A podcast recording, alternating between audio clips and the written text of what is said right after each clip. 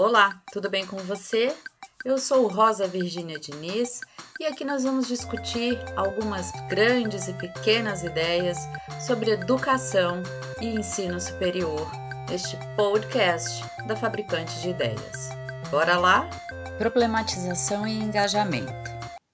Numa pesquisa breve da expressão metodologias ativas, a maioria das concepções apresentadas seja em artigos científicos, livros, blogs ou outras mídias, associa a ideia destes métodos, entre outras coisas, à problematização de temas.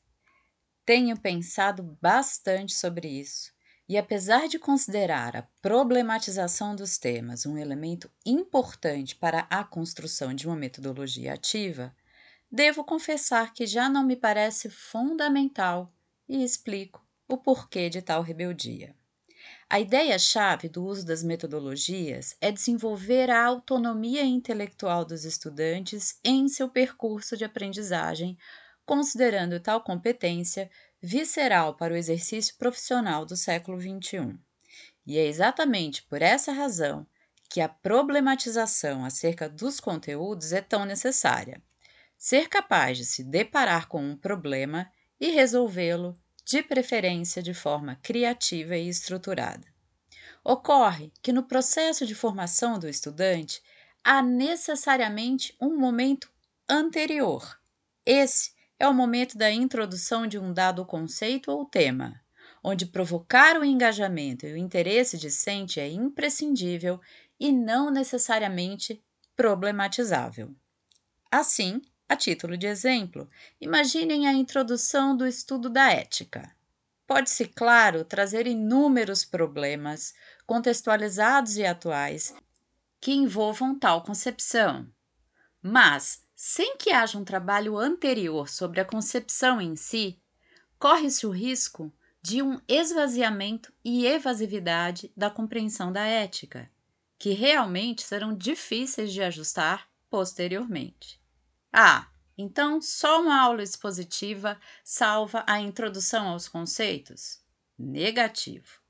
Pode-se começar com um brainstorm individual, um design thinking ou um peer instruction ou qualquer metodologia denominada em inglês ou no bom e velho português, cujo objetivo seja captar a compreensão ou incompreensão do grupo a respeito do tema.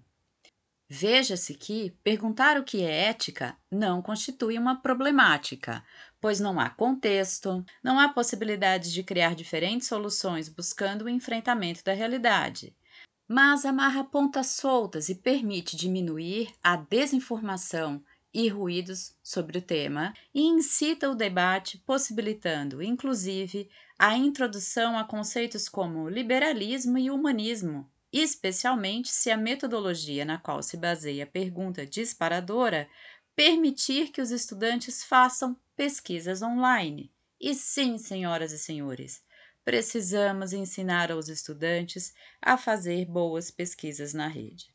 A partir daí, com a apresentação das ideias que foram encontradas, pode-se desenvolver uma aula expositiva dialogada, pois ela não é um demônio excomungado mas, porém, contudo, todavia, ela deve ser realmente dialogada, permitindo interação e fortalecendo o engajamento e participação dos estudantes.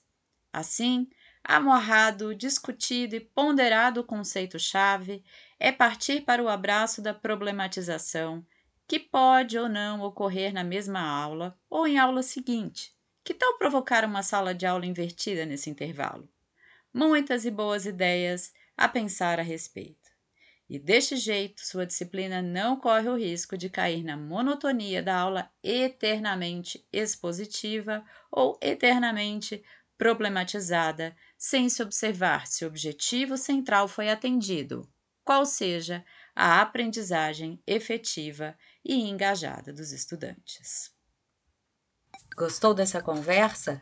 Compartilhe aí e visita o site da Fabricante de Ideias para descobrir uma diversidade de conteúdos que poderão te apoiar no exercício de uma docência de qualidade para o ensino superior.